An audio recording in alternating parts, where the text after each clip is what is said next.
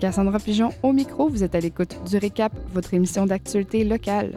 Cette semaine, au sommaire de votre émission, tragique nouvelle en mer, un marin de la base d'Esquimalt présumé disparu lors d'un exercice au large de la Californie, arrivée du premier vaccin en Colombie-Britannique et les dernières nouvelles pour la pandémie. En entrevue cette semaine, Julie Ruel, une aide pédagogique spécialisée à l'école Victor Brodeur, était dans nos studios avec un de ses élèves pour nous parler d'une initiative qui fait chaud au cœur. Et comme chaque semaine, on retrouvera François Macon, journaliste de l'initiative au journalisme local, qui nous offre avant Noël deux excellentes nouvelles. Tout d'abord, la mise en service de la station de traitement des eaux usées du Grand Victoria, et puis une petite surprise pour le 32e épisode de Regard sur le Grand Victoria.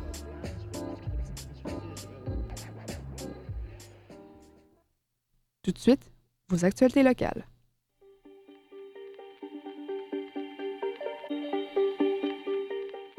Marin d'Esquimalt porté disparu. Mercredi, la recherche d'un marin porté disparu et basé à Esquimalt a été officiellement annulée.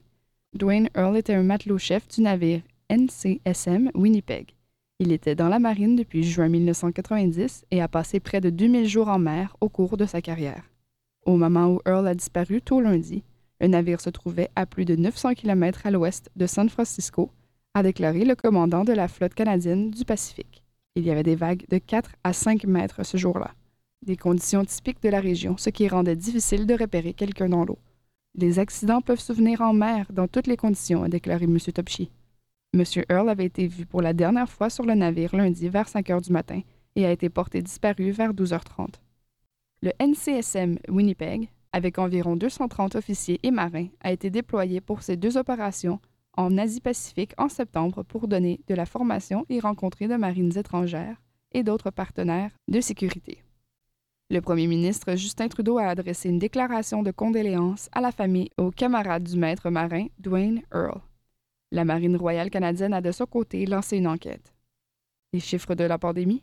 Jeudi, la médecin hygiéniste en chef Dr Bonnie Henry a annoncé 673 nouveaux cas de COVID-19 dans la province, dont quatre nouveaux cas dans la régie de santé de l'île de Vancouver. Il y a 21 nouveaux décès à déplorer pour un total de 713 décès. Point positif, 1215 vaccins ont été distribués, dont 806 à des travailleurs de la santé. La province a annoncé qu'elle recevra des livraisons hebdomadaires de vaccins dès la semaine prochaine pour toutes les régies de santé de la province. Les autorités sanitaires ont répété que tous les Britanno-Colombiens se doivent de respecter les mesures sanitaires et de garder leur célébration de Noël sécuritaire, c'est-à-dire uniquement avec les membres de leur bulle.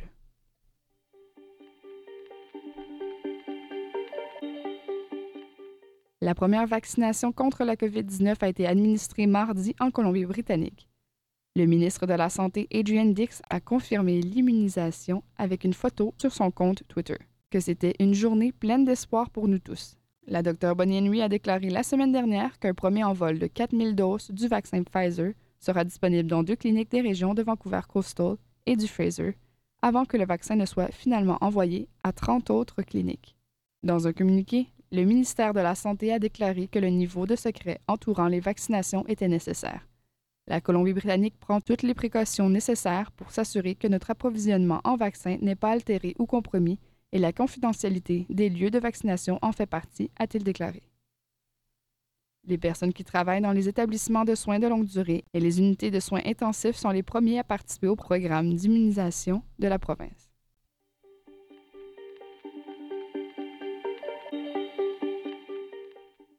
Petites entreprises. 2020 a été une année brutale pour les petites entreprises. Le Capital Daily a fait un reportage approfondi sur quelques entreprises au sud de l'île de Vancouver. Les verrouillages, la distanciation sociale et les mesures de sécurité qui ont été mises en place pour ralentir la propagation du COVID-19 ont également mis un frein dévastateur aux entreprises de l'île. Mais à travers les défis de 2020 sont venues des histoires de résilience et de créativité.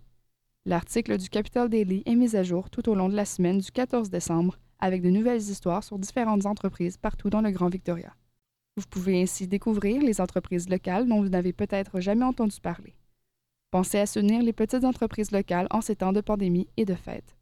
Un bon exemple est The Papery sur la rue Fort à Victoria. The Papery est sans doute le plus merveilleux marchand de cartes rares et d'articles de stylos et de papeterie à Victoria. Michael Rogers a ouvert The Paper Tree à Victoria il y a 25 ans à la suite d'un succès d'un magasin ouvert par sa mère à Toronto au début des années 1970. Lorsque le COVID-19 a frappé, Rogers a été confronté à un problème très réel. Il n'avait droit qu'à quatre clients et deux employés à la fois dans le magasin. L'ancien espace Russell Books étant libre depuis 2019, Rogers a vu une opportunité de déménager dans un espace plus grand, à moins de deux pâtés de maison de l'emplacement d'origine. Le nouvel emplacement a quintuplé le nombre de clients et d'employés autorisés à la fois. Les achats locaux, plus que jamais, sont essentiels à la survie des entreprises de nos quartiers. Les boutiques indépendantes proposent des produits uniques et vous ne payez pas de frais d'expédition insensés, commande M. Rogers. S'il y a un problème, vous savez où le ramener. En entrevue cette semaine, Julie Ruel, APS à l'école Victor Brodeur, et un de ses élèves nous parle d'une initiative qui vous fera chaud au cœur. Et en studio euh, maintenant avec nous, euh, Julie Ruel, qui est APS à l'école Victor Brodeur, et euh, un élève de 9e année, Manzi. Bon, bonjour à tous les deux. Bonjour. Bonjour. Alors, si on, est, si on se parle aujourd'hui, c'est pour parler en fait d'une initiative de Julie. Julie, peut-être vous pouvez nous expliquer la semaine dernière, qu'est-ce qui vous est, vous est venu à l'esprit quand vous étiez en fait au téléphone avec un membre de votre famille au Québec? Ah oui, ben, premièrement, euh, l'idée m'est venue après avoir vu des personnes âgées sur le web qui demandaient de leur envoyer des cartes de Noël. Euh, la veille, j'avais fait mon appel mensuel à mon parrain qui a 88 ans. Euh, et il vit en résidence avec 62 autres résidents au Québec. Et euh, il me disait se sentir en sécurité, mais il fallait comprendre que ces gens, depuis le COVID, sont très isolés. Donc, je me suis dit, euh, ben OK, euh, je peux faire une différence dans leur vie. Donc, c'est là que j'ai présenté un projet aux élèves dans le cadre de, cours de santé carrière.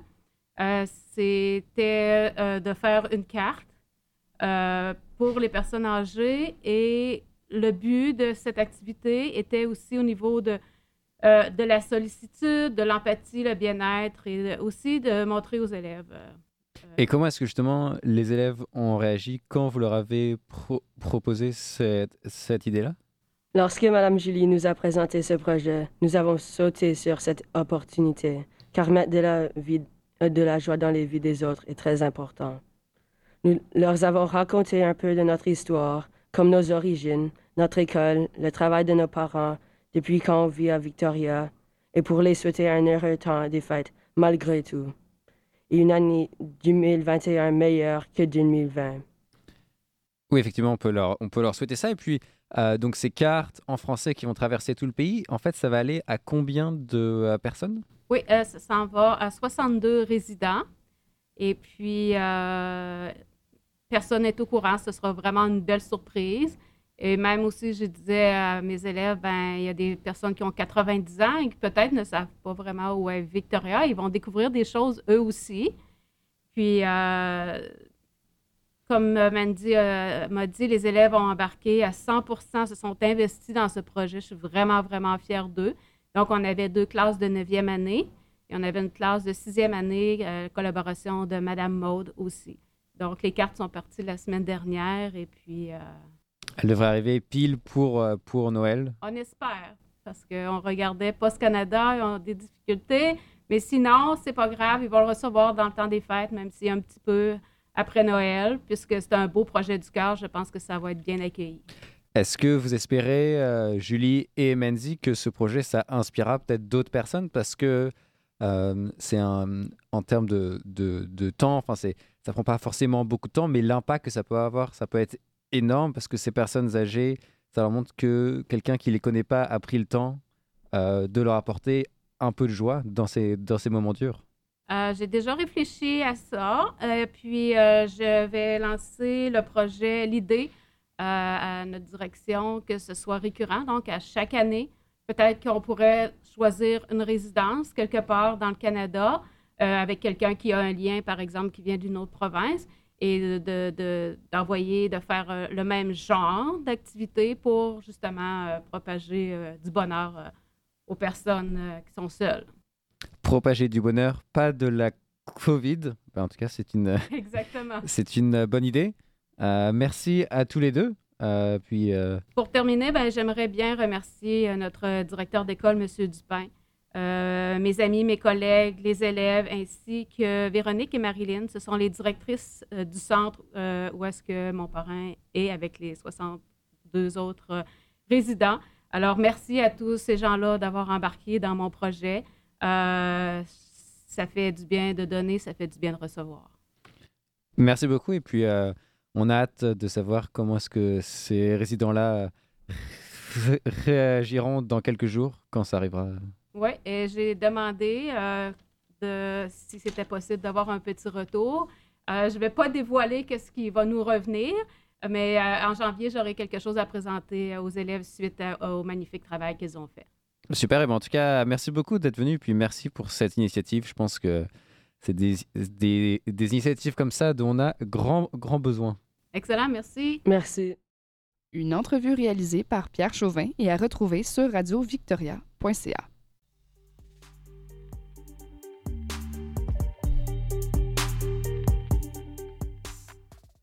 Et maintenant, en studio avec nous, François Macon, journaliste et animateur de l'émission hebdomadaire Regard sur le Grand Victoria.